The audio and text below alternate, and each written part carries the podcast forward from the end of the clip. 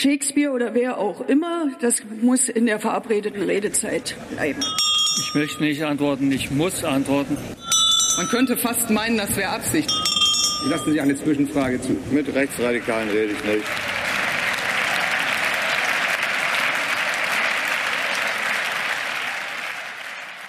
Vor zehn Jahren trafen sich ein paar von Merkels Mitte kurz enttäuschte Konservative und ein paar Professoren, die gegen den Euro waren, ähm, und gründeten eine Partei, die AfD.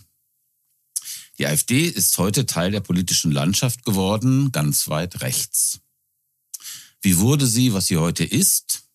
Was kann sie noch werden? Wie gefährlich ist sie für die Demokratie? Und wie entwickelt sich der Rechtspopulismus in Europa? nimmt er eine andere Wendung als die deutsche AfD, die bei jeder Weggabelung scheinbar strikt nach rechts abgebogen ist. Und wie steht es um die Mauer der demokratischen Mitte gegen die AfD? Die bekam in Thüringen mal Risse, als mit AfD-Stimmen ein Kurzzeit-FDP-Ministerpräsident gewählt wurde. Aber dieser Riss wurde schnell ausgespachtelt und repariert. Und heute? Kann es eine Art Normalisierung der Rechtspopulisten geben, so wie wir sie in Schweden und Österreich, in Italien und Dänemark beobachten konnten? Und was passiert, wenn die AfD im, in Ostdeutschland bei den Landtagswahlen im nächsten Jahr, wie zu befürchten ist, sehr, sehr gut abschneiden wird? Viele Fragen. Ich bin Stefan Reinecke im taz Parlamentsbüro zuständig für die SPD und bei mir sind heute Sabine am Orde. Ich bin im Parlamentsbüro für die Union zuständig und habe viele, viele Jahre lang über die AfD berichtet. Ich bin Christian Jakob aus dem Rechercheressort und habe mich seit einigen Jahren damit beschäftigt, wie die AfD versucht, sich mit anderen europäischen rechten Parteien zusammenzutun. Und ich bin Gareth Joswig aus dem Parlamentsbüro der Taz und ich kümmere mich momentan um die AfD. Das heißt, ich habe den Blick auf die letzten Jahre gerichtet. Genau, und Gareth ist uns heute zugeschaltet und nicht hier in der Taz. So, und jetzt kommt ein kleiner Werbeblock in eigener Sache. Zu links, zu utopisch, zu Klima. Zu kaufen. Die Wochentaz. Die neue linke Wochenzeitung. Immer samstags neu am Kiosk. Ähm, fangen wir mal mit einem Rückblick an. 2013, wie erwähnt, ziemlich genau vor zehn Jahren, ähm, haben sich da ein paar Professoren, Akademiker äh, getroffen und ähm, die AfD gegründet. Wie blicken die eigentlich heute zurück auf diese Gründung, Gareth? Ja, ich habe einen der Gründer, Konrad Adam, besucht in Oberursel vor ein paar Tagen und man muss sagen, dass sie, wenn sie über diese Zeit sprechen, immer ein wenig nostalgisch zurückgucken. Das gilt nicht nur für ihn, das gilt auch für andere, aber nicht alle wollten sich jetzt ähm, sozusagen zitieren lassen mit der mit ihren ähm, mit ihrem Rückblick.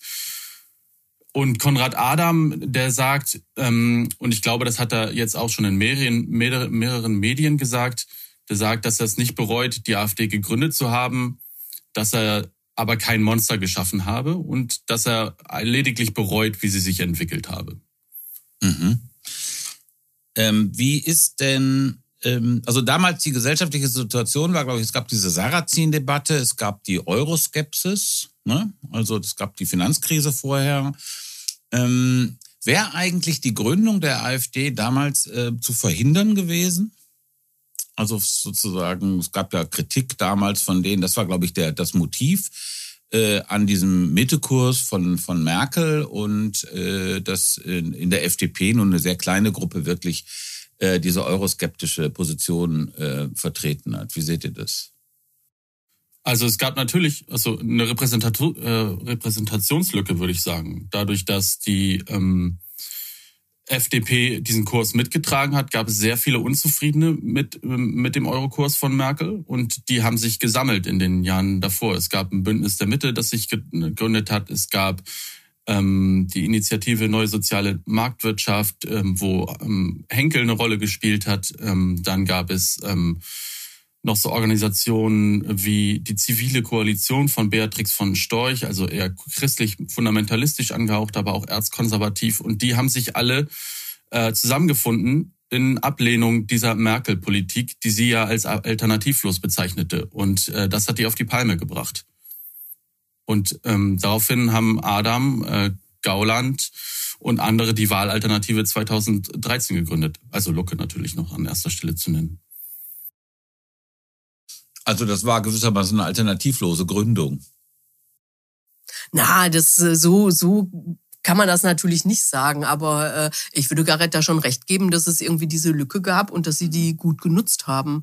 Und äh, äh, klar, es war, war damals auch, glaube ich, eine, die FDP hat da, das ist ja im Nachhinein, hat man das gar nicht mehr so im Blick, aber dass da das Verhalten der FDP auch eine wichtige Rolle gespielt hat, dass die in der ähm, äh, äh, Europolitik, wenn die sich da anders positioniert hätten, dann keine Ahnung, ob es wirklich so weit mhm. gekommen wäre. Aber äh, ist auch so ein bisschen müßig. Mhm. Ich würde da vielleicht noch anmerken, dass äh, sozusagen der Blick zurück in Nostalgie, dass es bei weitem nicht auf alle zutrifft. Also Lucke, den du zum Beispiel gerade erwähnt hast, der sieht das ganz anders. Ich habe ihn vor einiger Zeit mal getroffen in Erfurt, als eine Moschee gebaut werden sollte und Lucke sich dahingestellt hat und sozusagen als äh, äh, geläuterter Gründer der AfD sich da in Solidarität mit dieser Moscheegemeinde positioniert hat und da also äußerst selbstkritisch sozusagen auf seine eigene politische Biografie zurückgeblickt hat. Also das mag auch strategisch äh, motiviert gewesen sein, weil er zurück an die Uni in Hamburg wollte, aber der hat an der AfD äh, kein gutes Haar gelassen und das gilt auch für andere. Also was du gesagt hast, gerade mit dem Monster geschaffen, das ist ja ein Zitat von Henkel. Also viele äh, sehen das also mindestens mit gemischten Gefühlen, wenn nicht gar mit Schuldbewusstsein, was sie da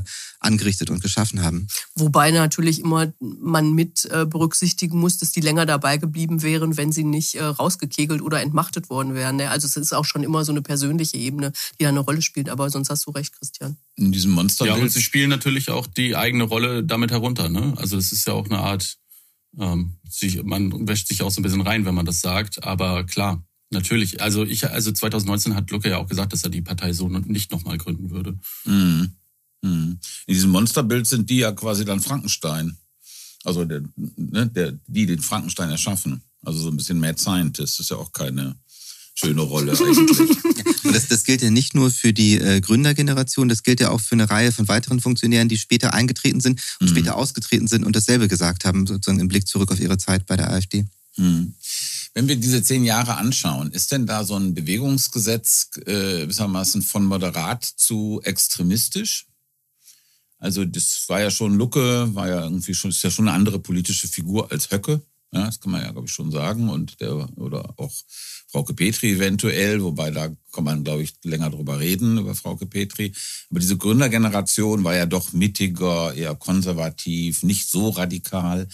Und ähm, die Partei ist immer weiter nach rechts gerückt. Kann man das so beschreiben? Auf jeden Fall. Also ich finde, dass es ein ganz, ganz klares Muster ist, dass bei jeder ähm, äh, Entscheidungen, die es danach gab, immer nachvollzogen mit äh, Personalwechseln, äh, wurde ein radikaleres Team an die Spitze gewählt. Und ähm, es gab immer jemand, der eher so den wirtschaftsliberalen Flügel hatte oder sagen wir mal, man könnte auch bei manchen sagen, dann das wirtschaftsliberale Feigenblatt war. Mhm. Und es gab immer eine äh, Person daneben, die ganz klar für einen radikaleren Kurs stand. Und letztendlich sind dann immer die, die dieses wirtschaftsliberale Feigenblatt waren, wenn man das so nennen will, äh, am Ende geschasst worden. Und es kam die nächste. Ich finde aber trotzdem den Begriff Bewegungsgesetz an der Stelle unpassend, weil er impliziert, mhm. dass es notwendigerweise in diese Richtung hätte gehen müssen. Ich würde sagen, das ist als, als Trend auf jeden Fall der Fall, aber das ist nicht von vornherein so angelegt gewesen. Es hat natürlich was mit Kräfteverhältnissen zu tun, mit bestimmten Milieus, die da reingegangen sind, die da auch äh, sagen, die, die Partei sich ein Stück weit äh, unterworfen haben. Und das war am Anfang äh, keineswegs vorgesehen. Es hätte auch anders kommen können, ist es nicht, aber eine Gesetzmäßigkeit würde ich da nicht mhm. sehen. Das ist ein sehr interessanter Punkt. Also haben, mit was haben wir es hier, wenn wir uns einig darüber sind, diese Bewegung geht nach rechts, ist die Frage, wo sind die Gründe? Also ist das, ist das eine Gruppe, eine radikale Gruppe, die sich das gewissermaßen ähm, also machttechnisch angeeignet hat, oder ist das eine Reaktion auf den Wählermarkt?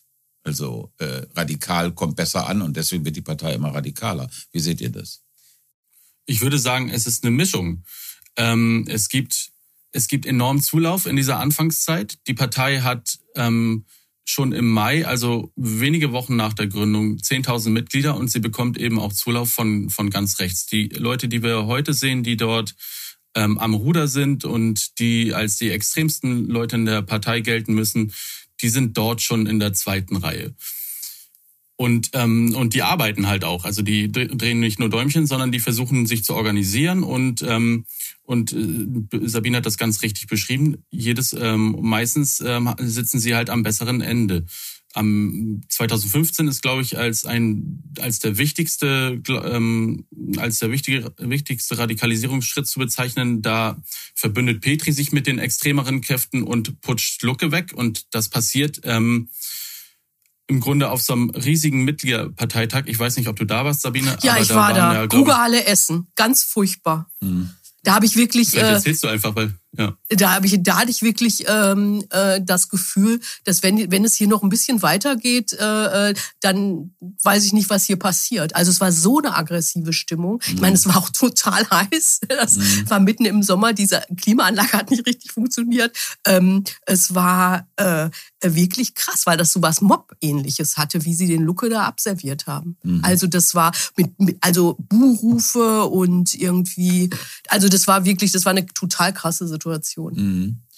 Aber nochmal die Frage, also sozusagen, es gibt eine innere Dynamik, das ist klar, das hast du gerade dargestellt, Gareth, aber wie ist sozusagen diese Verortung auf dem Wählermarkt? Also äh, das Radikale kommt an und das, das konservativ-mittige nicht so sehr. Kann man das sagen oder ist das zu pauschal? Also ich glaube, dass es da eine starke Wechselwirkung gibt. Also auf der einen Seite gibt es die neue Rechte, die in die Partei reingegangen ist und über die auch sozusagen den Diskurs nach rechts verschoben hat. Und äh, auf der anderen Seite ähm, äh, sagen, schafft das ja auch sozusagen die Nachfrage nach, mhm. nach, dieser, äh, nach, nach dieser Art von, von Politik. Also die, die, ich würde sagen, dass die AfD ihr eigenes Wählerklientel radikalisiert hat. Mhm. Und äh, man muss schon ein bisschen unterscheiden auch zwischen Ost und West. Also im Osten ist es noch, äh, hat das viel besser funktioniert als im Westen, auch mit der Radikalisierung. Entschuldigung, ich wollte nur einen anderen Gedanken sagen, weil ich nämlich glaube, dass dieses Grundmantra der äh, äh, AfD, man wird es schon noch sagen, man wird es sagen dürfen, also dass alles eigentlich sagbar ist und was, wenn, wenn irgendjemand sagt, mm, hier ist vielleicht doch mal eine Grenze erreicht, dass der sozusagen sofort als Verräter innerhalb der eigenen Reihen markiert wird, dass das so eine Logik ist, die der eigentlich die Radikalisierung innewohnt. Weil du musst ja immer noch mal einen Druff setzen. Und das, glaube ich, ist ein, ist ein wichtiger Punkt bei der Radikalisierung. Mhm. Deshalb waren ja auch immer, weil erst Lucke dann irgendwie der Verräter, dann war Petri die Verräterin und so, so geht das seinen Weg. Ja, also insofern schon Logik eigentlich, ne? Also äh, würde man dann ja daraus schließen können. Und ähm, wenn man sich die Entwicklung anguckt, ich meine, man kann viel spekulieren, ob es anders hätte laufen können, aber wenn man sich tatsächlich die Entwicklung anguckt, stehen wir jetzt an einer oder sind wir jetzt unter Meuthen und Weidel bei einer rechtsextrem dominierten Partei. Du, du meinst. Ähm, und du, du meinst Schopalla. Eigentlich ohne, ja, ja, ja, ja, natürlich. Kropalla und Weidel. Ähm, aber genau, und das ähm, begann aber eigentlich schon bei Meuthen und Weidel. Aber gut, das nimmt jetzt viel vorweg mhm. vielleicht, genau. Kommen wir vielleicht auf die, ihr habt es schon angesprochen, die Wähler. Ähm, warum wählen die Leute die AfD? Also es gibt da, glaube ich, ja so vielleicht zwei, drei Lesarten. Das eine ist ähm, zu sagen, na, das sind im Grunde sozial Abgehängte, die, das ist eine Protestwahl gegen gesellschaftliche Eliten, das ist bestimmt ein Motiv. Dann gibt es auch das Moment von kulturellem Abgehängtsein, also da ist es mehr so ein Stadt-Land-Ding, Provinz, Metropole.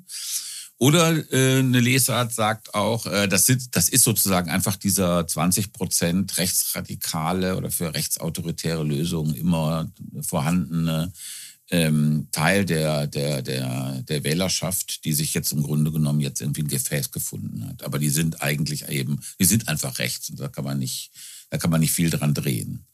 Also äh, wie seht ihr die Motivationslage der Wähler? Na, ich würd, das also hat sich ich würde sagen, das verändert sich auch im Laufe der Zeit. Am Anfang haben wir, also es ist natürlich immer eine Mischung und man kann das nie eindeutig sagen, aber am Anfang ähm, gibt es schon viele Leute, die diesen Sarrazin-Thesen, glaube ich, zustimmen würden, also eher elitären rassistischen Thesen, die auch so ähm, verächtlich auf ärmere Schichten blicken.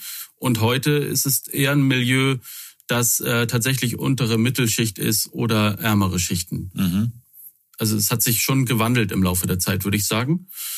Und und ja, es, darauf zielt die AfD ja auch so ein bisschen ab. Ne? Also sie zielte, oder jetzt aktuell hat sie ähm, Politik gemacht mit Abstiegsängsten in der Energiekrise und seitdem äh, ist sie wieder auf einem Umfragehoch, mhm. wobei sie ja vorkriselte. Mhm.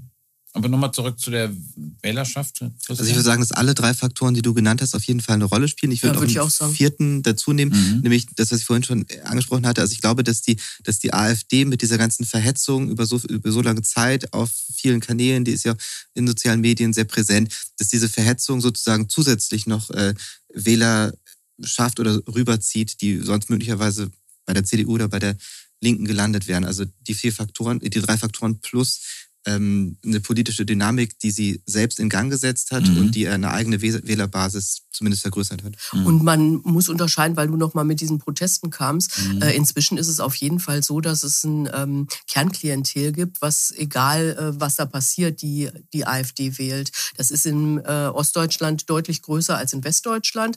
Äh, in Ostdeutschland äh, kann man wahrscheinlich, weiß ich auch nicht, 15 Prozent oder so ist bestimmt Kern, vielleicht auch 20. Ich mhm. meine, die liegen da ja in Umfragen jetzt zum Teil bei Ende 20 Prozent.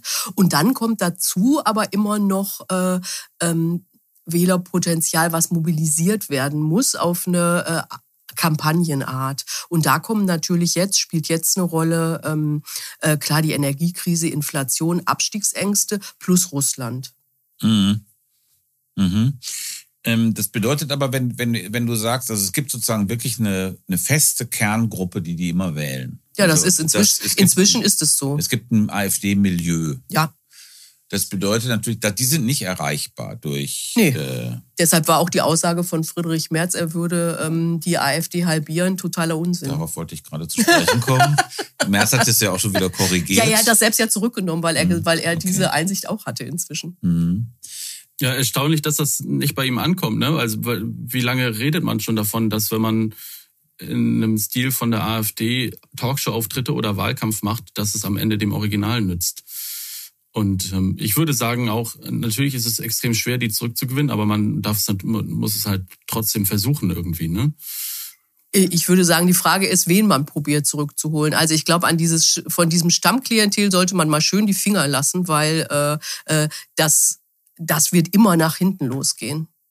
Mhm.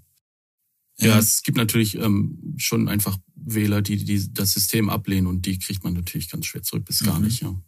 Hat sich diese Partei eigentlich, ihr kennt, ihr habt das ja intensiv verfolgt, die Entwicklung der Partei, hat die sich eigentlich verändert? Also äh, ich hatte den Eindruck, äh, als aber oberflächlicher Zuschauer von manchmal von solchen Parteitagen, dass das eine ziemlich basisdemokratische Veranstaltung ist. Also die ist nicht so top-down strukturiert. Also da ist sozusagen die Führung und die sagt dann irgendwie, wie es zu laufen hat und die anderen sagen alle ja, sondern das ist irgendwie äh, eine etwas anarchisch-chaotische Veranstaltung oft, wo alles durcheinander geht und man erinnert sich oft an so schreiende Männer. Ja, äh, da, ähm, und da, ist das noch immer so oder ist das sozusagen so eine Normalisierung auch in der Führungs, äh, in, der, in, der, in der Hierarchisierung passiert? Von den neuesten musst du vielleicht eher sagen, Garrett. Ja, also ähm, es gibt ja eigentlich grundsätzlich eine Basisdemokratie in der AfD, beziehungsweise anfänglich gab es immer Mitgliederparteitage. Mhm. Jetzt über die Corona-Zeit wurde umgestellt auf Delegiertenparteitage, aber dennoch war es total chaotisch, jetzt zum Beispiel in Riesa im vergangenen Jahr. Da war nicht absehbar, ähm, wie sich das alles entwickelt. Und ähm, ganz, äh, Höcke hält immer so ein bisschen den Zeh ins Wasser und guckt, wie der Saal so drauf ist mhm. ähm, hält dann irgendeine ähm, Rede, um abzuschätzen, wie die Kräfteverhältnisse sind. Und ähm, wenn sie dann so sind, wie es ihm passt, dann äh, guckt er, was geht. Und das war auf dem Rieser Parteitag ganz gut zu beobachten da hat er dann tatsächlich auch eine Saalmehrheit gehabt und viele Sachen durchgebracht. Und man dachte, okay, jetzt kommt der ne, Höcke-Vorstand komplett durch und alles läuft, wie es ihm passt. Aber am letzten Tag ist das dann auch wieder zusammengebrochen. Da hat Alice Weidel dann angefangen, einen Antrag von ihm auseinanderzunehmen und auf einmal hatten wir einen offenen Konflikt und der Parteitag wurde abgebrochen. Also es ist immer, mhm. es passiert immer irgendwas. Also es ist nicht so äh, leicht zu kontrollieren, würde ich auch sagen. Aber von den anderen Parteitagen davor kann Sabine bestimmt das auch noch äh, ganz gut schildern. Das stimmt natürlich mit den Parteitagen, dass die ähm, zum Teil völlig aus dem Ruder laufen können. Das liegt an der Struktur, also dass es früher immer diese Mitgliederparteitage gab, ähm, wo sich vorne einer hinstellen konnte und mit einer Rede den Saal wirklich komplett drehen konnte und dann ähm, äh, ist es tatsächlich aus dem Ruder gelaufen. Aber man darf trotzdem nicht vergessen, dass das zum Teil wirklich äh, sehr gut organisiert war, wenn da zum Beispiel Listen aufgestellt worden sind, dass es Absprachen, ich kann mich noch an den Parteitag, wo es um die Europaliste ging, wo Meuthen und äh, Andreas Kalbitz sozusagen für die beiden Flügel vorher abgekaspert haben, wer da drauf soll und dann den Leuten per SMS ges gesagt wurde, für wen sie jetzt in dieser konkreten Abstimmung äh, stimmen sollen. Also es ist auch nicht so, als wäre das jetzt total anarchisch, mhm. aber es kann immer eben dann irgendwann völlig aus dem Ruder laufen und dann ist alles offen. Aber verstehe ich das richtig, dass diese basisdemokratische Struktur im Grunde genommen so ein Radikalisierungskatalysator ist für die AfD? Würde ich schon sagen. Würde ja? ich schon sagen, weil du äh, ähm, was ich vorhin schon mal gesagt habe, mit diesem, äh, man muss alles sagen dürfen und es gibt keine Grenzen, mhm. so ein, ähm, äh, das, das hat bei der Basis eigentlich immer sehr gut funktioniert. Mhm. Und äh, deshalb würde ich schon sagen, dass das so ein bisschen darin angelegt ist. Mhm. Und es zieht halt auch einfach mehr, ne? Das ist die klassische Bierzeltdynamik, würde ich sagen, auch. Mhm. Also. also so ein Populismus nach innen. Ähm, was, Klar. was auffällt, wenn man jetzt die AfD mit anderen rechtspopulistischen Parteien in Europa vergleicht, ist ja, dass sie eigentlich nicht diese eine Führungsfigur hat. Ne? Also es gibt ja, was war Gerd Wilders oder Salvini. Das ist unser Glück. Le Pen, Orban. Also man hat, das ist eigentlich typisch für so auch, ja, so autoritär, autoritär strukturierte rechte Parteien ist ja diese Fixierung auf diese eine Figur. Und sehr auffällig bei der AfD, finde ich, ist, dass auch in diesen zehn Jahren es eigentlich diese eine Figur nie gab, sondern immer so ein Ensemble von Figuren, ja, die mal kamen und gingen. Ne? Und das ist eher erstaunlich. Habt ihr da eine Erklärung für, warum das in Europa so doch, äh, warum das in Deutschland doch so anders ist als bei anderen rechtspopulistischen oder rechtsextremen Parteien? Also die AfD ist ja eine extreme Sammlungsbewegung, äh, die sich, die zu einer Partei geworden ist. Mhm. Oder, oder es kamen immer mehr Gruppen dazu mhm. und ähm, sie war immer stark Flügel geprägt. Ähm, ich glaube, und, und hat versucht, über ähm, Teams an der Spitze, die alle einzubinden. Das hat auf jeden Fall dazu geführt, äh, würde ich sagen, dass es irgendwie nicht diese eine Figur gab. Es gab auch niemanden, der das Potenzial dazu hatte. Also, dass man wirklich gesagt hat, das ist jetzt mal wirklich ein totales politisches Talent. Das galt vielleicht für Frauke Petri noch am größten, würde ich sagen. Mhm. Also, die hatte äh, das Potenzial dazu, war aber nicht stabil genug in den eigenen Reihen. Und die Frage ist, ob mit einem weiteren, äh, einer weiteren Radikalisierung Höcke das irgendwann werden könnte. Mhm. Weil der hat zumindest von seiner Ausstrahlung das Potenzial dazu, würde ich sagen. Und das ist ja auch was, was ihn so wahnsinnig gefährlich macht. Also man hat das vor der EU-Wahl 2019 äh, sehr deutlich gesehen. Da hat Salvini ihr versucht, so eine rechte Allianz aufzustellen und hat zweimal die Führer der oder Führerinnen ja auch der äh, übrigen rechten Parteien nach Mailand eingeladen zur Kundgebung. Und da war jeweils Meuthen dabei. Meuthen ist das schon sehr nach vorne gestellt worden von Salvini, wo natürlich Deutschland eine große Bedeutung beigemessen hat. Und da hat man sehr gesehen, dass ihm da einfach die Kontur gefehlt hat. Also es war die ganze Riege der europäischen Rechten da und äh, Meuthen fiel da einfach raus. Also der, mhm. der hatte da einen Platz, den er nicht füllen konnte. Mhm. Ja, und Höcke sieht sich natürlich selber auch so ein bisschen so, ne? Konrad Adam sagte, dass er sich als politischen Heiland äh, sieht und dann wäre man ja auch schon ganz schnell bei Führer. Und ähm, wenn man sich jetzt seine Rede anhört in, äh, in Gera am 3. Oktober im Rahmen dieser ähm, rechtsextremen Proteste, die überall im Osten aufploppten, ähm, sieht man schon, dass er auch diese Rolle definitiv ausfüllen will mit entsprechend faschistischem Vokabular. Also und dann jubeln ihm halt 8000 Leute zu. Mhm. Also diese Strahlkraft besitzt er schon in manchen ähm, Teilen der mhm. Anhängerschaft, würde ich sagen. Aber ähm, ansonsten für die Gesamtzeit würde ich auch sagen, es ist, es ist diese Sammlungskiste, die, ähm, die Sabine gerade angesprochen hat. Obwohl Lucke hätte sich wahrscheinlich auch als charismatischen Führer gesehen, aber selbst- halt und Fremdeinschätzung gehen ja manchmal auseinander. Ja. Also am ehesten war diese Figur ja. doch äh, ähm, Alexander Gauland, weil der auf der einen Seite dieses äh, bildungsbürgerliche, konservative Tweetjackett äh, ne, und auch über seine Geschichte früher als so konservativer Intellektueller bediente und gleichzeitig aber irgendwie auch eine große, auch die Rechtsradi Rechtsextremen gefördert hat und immer ähm, und äh, keinen Spalt hat entstehen lassen zu Höcke. Ne? Also das war eigentlich, Gauland war im Grunde genommen die Schlüsselfigur für die zehn, letzten zehn Jahre. Oder? Vielleicht war er einfach zu alt. Natürlich, Alter spielt eine Rolle da drin, sozusagen in dieser Begrenztheit. Aber ansonsten wäre er vielleicht das gewesen. Aber in der Einschätzung der Rolle von Gauland würde ich dir absolut recht geben. Mhm. Also jetzt nicht mehr. Jetzt ist er äh, alt mhm. und ein bisschen abgemeldet. Aber äh, äh, über viele, viele Jahre war der, der ähm, das so ein bisschen zusammengehalten hat. Mhm. Der hat ja auch immer im Grunde seine Hand über Höcke gehalten ja. und äh, verhindert, dass es da, äh, es gab ja Versuche, Höcke aus der Partei auszuschließen und so. Ich meine, das hat man ja, vergisst man ja leicht, aber die gab es, die sind ja alle gescheitert und da hat Gauland eine sehr, sehr große Rolle gespielt. Und auch, dass er den immer, er hat den ja immer entschuldigt, egal was er gesagt hat. Ähm, äh, kam irgendeine Relativierung und so. Und äh, Gauland selbst hat ja auch in seiner Rhetorik so eine ähm, äh, Radikalisierung durchgemacht. Ich weiß gar nicht so richtig, ob das, ob ich glaube ja eher, dass alles schon angelegt war in dem äh, Gauland früher, aber ähm, äh, in seiner Rhetorik hat es natürlich die, auch diese Radikalisierung gegeben. Mhm. Ja, du hattest ja mal ein Porträt über ihn geschrieben 2016, in dem du das ganz gut auseinandergenommen hast, finde ich, weil er äh, da hattest du beschrieben, wie er bei einer Demonstration, einer rechten Demo, äh, auf die Bühne gestiegen ist und dort im Prinzip die neurechte Ideologie vom großen Austausch ähm, ja, propagiert hat, aber ähnliches ähm, ethnopluralistisches Denken eigentlich schon in verschiedenen Publikationen und Äußerungen vorher auch schon gemacht hat, lange bevor die AfD gegründet wurde, nicht wahr? Stimmt, das ist tatsächlich ewig her, dieses Gauland-Porträt. Mhm. Vielleicht zwei Begriffe, äh, über die wir noch sprechen können. Das eine ist so Bewegungspartei. Ist das jetzt so eine Bewegungspartei, die also ähm, äh, nicht so sehr institutionell zu beschreiben ist, sondern die immer reagiert. Und das zweite ist Krise, das habt ihr ja schon angesprochen. Also es gibt ähm, die Energiekrise, Corona.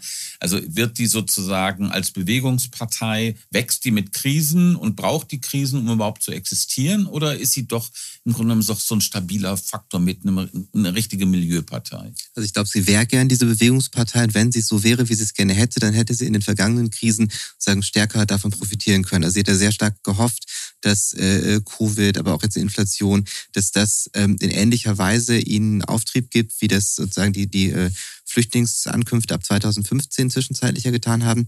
Und ähm, das haben sie aber in der Form nicht geschafft. Also diese, diese Vorstellung, also wir mobilisieren sozusagen die Unzufriedenheit und bringen Massen auf die Straße, die nicht sowieso schon da sind und äh, setzen uns dann sozusagen an die Spitze dieser, äh, dieser, dieser Bewegung. Das hat, das ist so nicht aufgegangen. Also sie konnten da nicht in dem Maße äh, politisches Kapital draus schlagen, wie sie es gehofft haben. Das spricht eigentlich ein bisschen gegen diese These einer, einer totalen Bewegungspartei. Mhm. Würde ich auch sagen. Ich würde sagen, es ist eine Mischung. Also, dass das, äh, das spielt schon eine Rolle.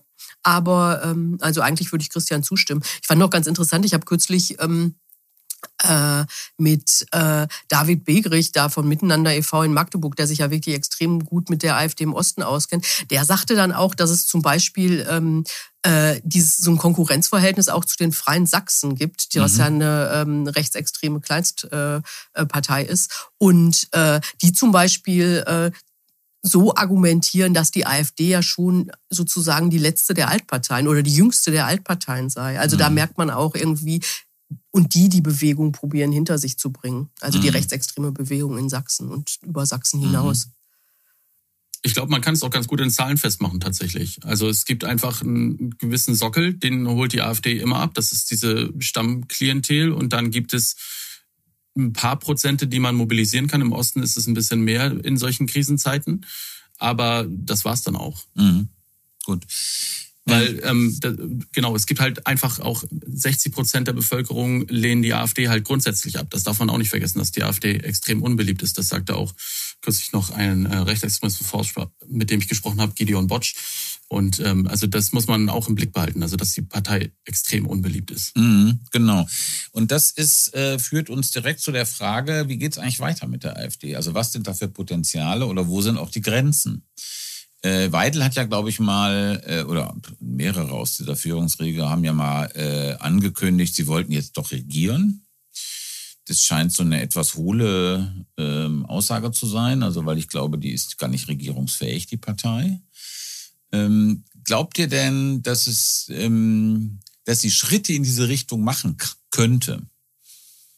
Nee, ich glaube nicht. Ich glaube nein. Sabine glaubt auch nein. Ähm, also jeder, der das versucht hat, ist ja abgesägt worden mhm. letztlich. Ähm, Petri hat es ja nach, nach dem ersten entscheidenden Rechtsdruck 2015 versucht und sie hat, es gab diese Rede von Höcke mit der Forderung nach der erinnerungspolitischen Wende. Danach hat ähm, Petri ein Parteiausschlussverfahren angestrebt und, so, und, und wollte die AfD mäßigen und sie, ich glaube, sogar koalitionsfähig machen, wie mhm. sie damals sagte. Ähm, und daraufhin ist sie abgesägt worden. Und jeder, der das danach versucht hat, dem ist es ähnlich ergangen.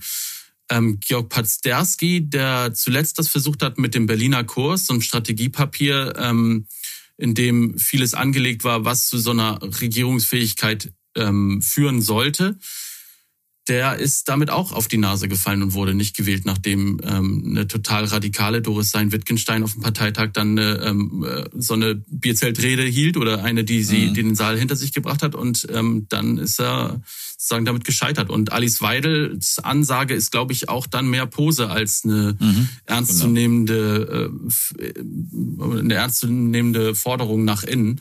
Ich glaube, ähm, die wollen halt die CDU damit pieksen im Osten.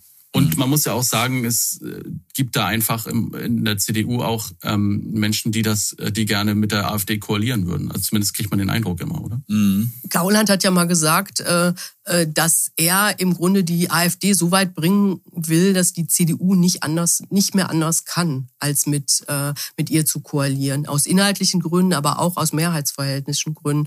Ich glaube, dass das nicht aufgehen wird. Also dass äh, das ganz klar ist, so radikal wie die äh, AfD jetzt dasteht, ähm, ist einfach kein, kein das kann nicht funktionieren. Und ja. ich würde auch sagen, äh, da steht die CDU ganz klar, das wird nicht passieren. Ich meine, das Irre ist ja, es ist ja so ein bisschen so ein Paradox, dass sie, äh, ähm, sie ist ja da so erfolgreich, also in den ostdeutschen Landesverbänden, wo sie besonders radikal ist. Die AfD meinst du jetzt? Ja, die, die AfD. Und ähm, das wären ja sozusagen die Orte, wo die Wahrscheinlichkeit am größten wäre, aber da steht eben mhm. die Radikalität dem im Weg, sowohl inhaltlich als auch habituell. Ähm, also ich, ich äh, sehe diese Möglichkeit gar nicht. Und aus der Logik heraus, dass sie abrüstet, das scheint mir auch nicht, äh, scheint mir auch keine Option zu sein. Von daher würde ich sagen, nein, das ist totaler Quatsch, weil die AfD macht ja auch genau den anderen Weg im Vergleich zu den europäischen, anderen europäischen oder vielen europäischen mhm. äh, Parteien. Sie bewegt sich von der Mitte, wenn man das mal so sagen will, immer weiter ins mhm. rechtsextreme Lager und all die, die äh, quasi eine ähm, Regierungsbeteiligung äh, geschafft haben, machen ja eher den gegenteiligen Weg. Mhm. Da kommen wir gleich drauf. Lass uns ganz noch kurz beim Osten und bei der, vielleicht bei der Union bleiben. Es gab ja jetzt kürzlich mal so eine kleine Na Meldung über Thüringen, dass da doch die CDU, die FDP und die AfD bei irgendeiner Sache, da ging es um, glaube ich, ein Glücksspiel, also nichts politisch wirklich Bedeutsames, aber zusammen eben gegen Ramelow und gegen die Regierung gestimmt haben. Und ähm, sind es so Haarrisse in dieser Front, äh, die größer werden können? Oder ähm, wie sieht's aus? Also ich glaube sozusagen, was du gerade gesagt hast, Sabine, also für die Union lohnt sich das gewissermaßen nicht. Es ist sogar hochriskant, mit der AfD was anzufangen auf nationaler Ebene, weil das äh, die Bündnispartner, die die Union braucht, um mal wieder zu regieren in Berlin, also die Grünen und die SPD, verbrennt. Ja, und weil sie sozusagen von der Mitte, wo sie ja eigentlich sich selbst versteht als Mittepartei, dann nach rechts rutscht, wo sie bei, bei Wahlen verlieren wird. Aber trotzdem, im Osten gibt es vielleicht eine andere Dynamik, oder wie seht ihr das?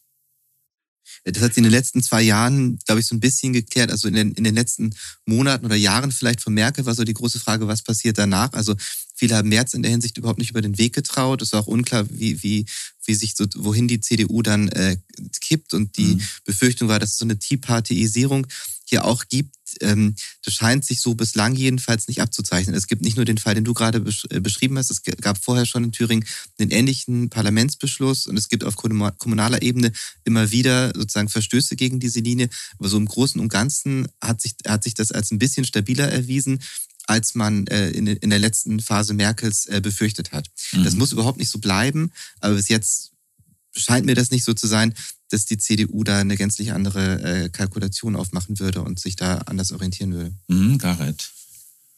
Gleichzeitig finde ich aber auch, dass man schon merkt, dass die AfD mittlerweile zehn Jahre lang auf den Diskurs eingewirkt hat. Also wenn Merz sich in Talkshows setzt und gewisse Phrasen raushaut, die früher von der NPD kamen, wie den Sozialtourismus oder so, dann ähm, oder wenn man gemeinsam für einen ähm, Antrag ähm, oder mit den mit den Stimmen der AfD einen Antrag gegen geschlechtsgerechte Sprache durchbringt, finde ich das schon problematisch. Aber ich würde es, glaube ich, auch so sehen, dass es da diese, diesen grundsätzlichen Dammbruch, der jetzt mehr ist als ein Plot, den Höcke sich ausgedacht hat, dass es den erstmal nicht geben wird. Da würde ich auch, glaube ich, zustimmen. Ja, ich sehe das auch so. Also ich und ich äh, es wird ja viel auf diese, also auf so Beispiele, wie du das jetzt genannt hast, Stefan, da mit dem äh, mit der Abstimmung. Es war ja ein FDP-Antrag im Thüringer mhm. Landtag, dem haben dann CDU und AfD zugestimmt. Mhm. Und weil es ja eine Minderheitsregierung ist, ist der dann ja tatsächlich durchgegangen. Ne? Mhm. Ähm, die CDU also besonders in Thüringen ist natürlich in einer total vertrackten Situation. Die sind äh, in der Opposition und es gibt diese Minderheitsregierung aus Rot-Rot-Grün und ähm, äh, die haben das Problem, wenn sie sich wenn sie sich selbst profilieren wollen, was sie ja dringend müssen und was auch gut ist, finde ich eigentlich, weil es eine konservative Kraft, also eine anständige konservative Kraft da braucht, damit die AfD nicht noch mehr Zuspruch kriegt, ähm, sind sie immer in der Gefahr.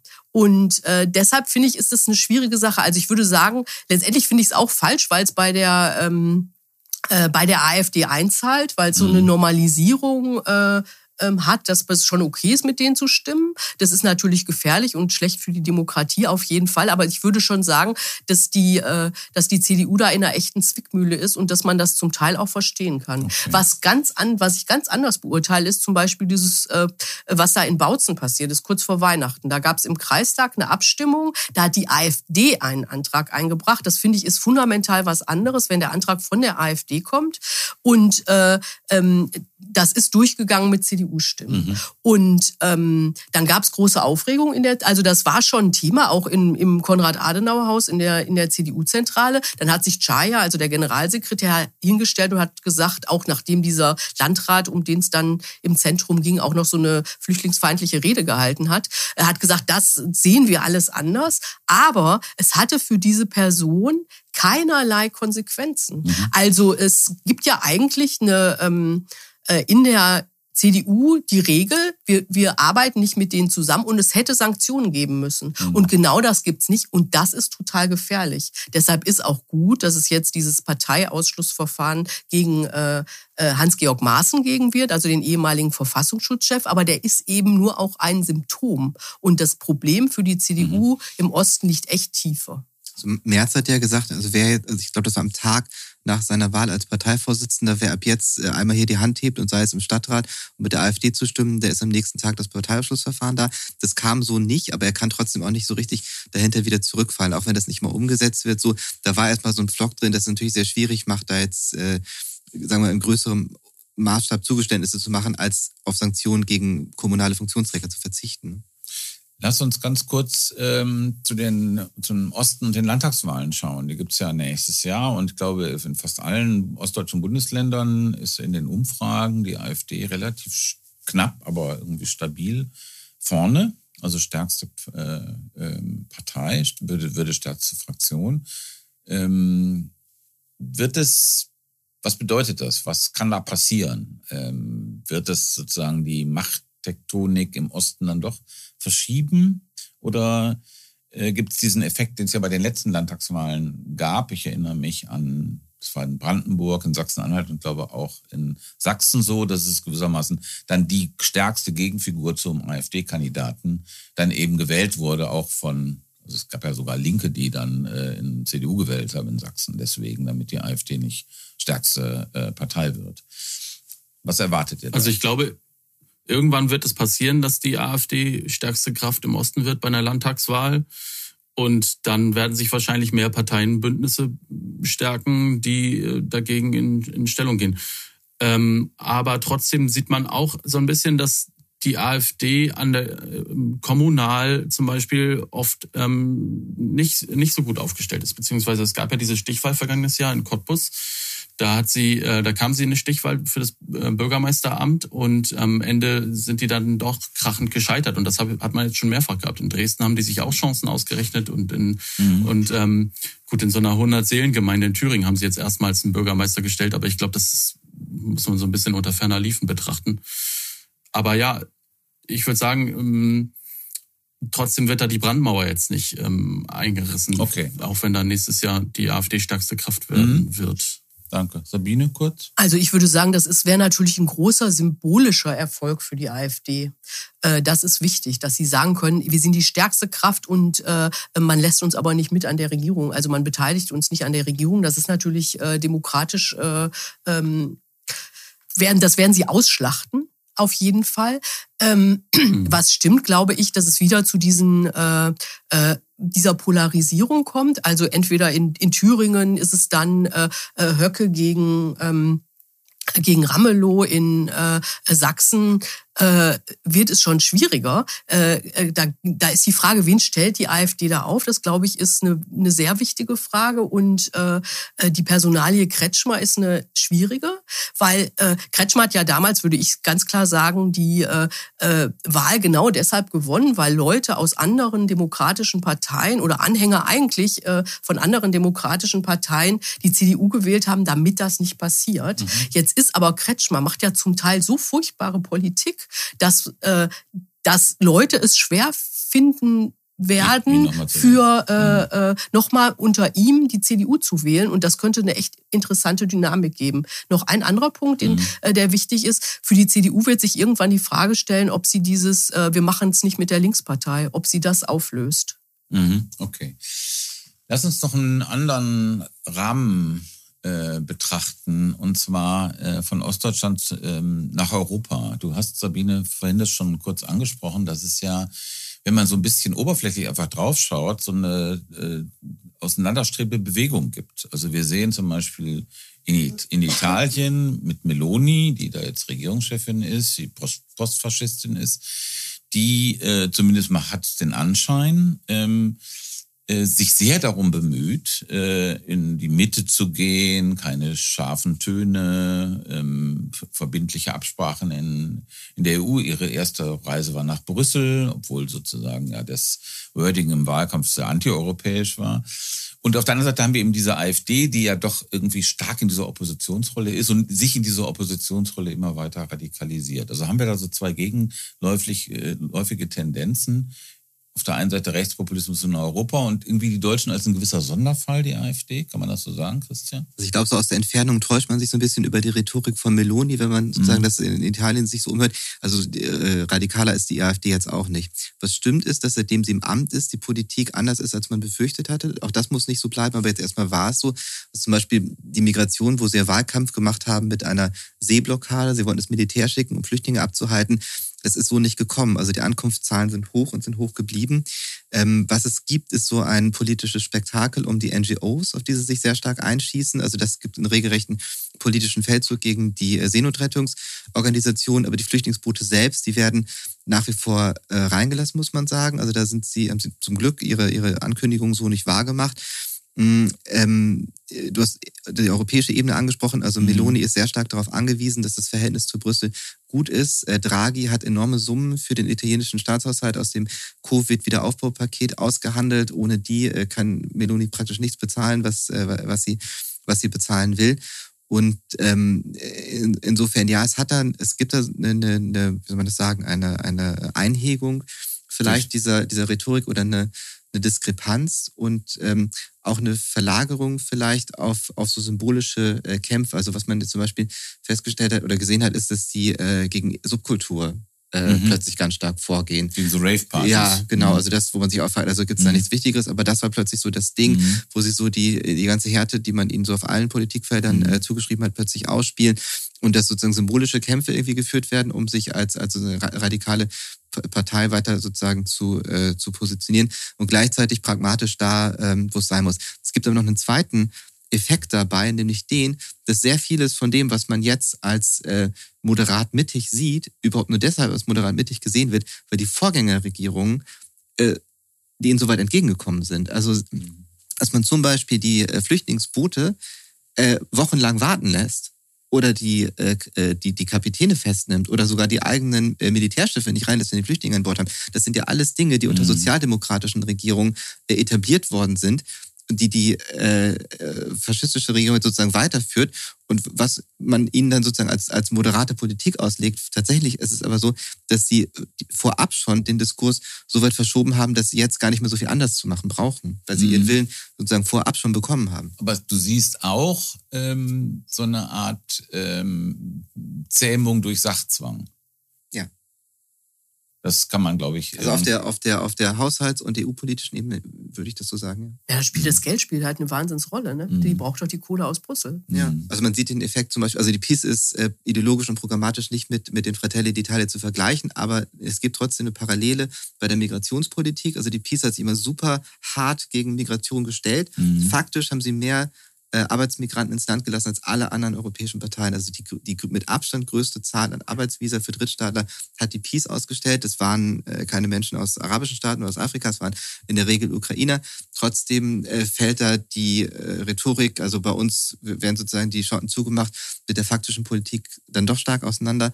Und was EU-Politik angeht, ist das bei Meloni jetzt äh, so auch zu, mhm. zu beobachten. Salvini zum Beispiel ist ja immer sehr russlandfreundlich aufgetreten in der Vergangenheit das spielt jetzt in der, in der Linie der italienischen Regierung keine Rolle. Ja, die, sind völlig die, auf Seiten die liefern ja weiter Waffen an die Ukraine, Italien. Genau. Also auch unter Meloni, das ist ja also, schon ein interessanter Punkt. Also die, die Putin-Freundschaft Salvinis mhm. hat dann sich in dem Regierungshandel bisher nicht, nicht niedergeschlagen. Mhm.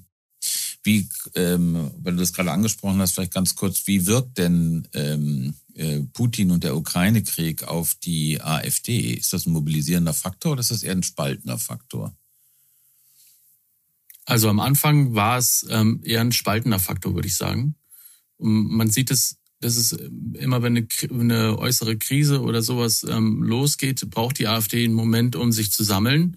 Das war hier auch so und es gibt hier einfach grundlegend verschiedene Ansichten, nämlich ähm, diese eher neurechte Ostbindung, sage ich mal, mit diesem Konzept von Eurasien und wir wollen eigentlich auch eher eine traditionalistische Gesellschaft wie Putin haben.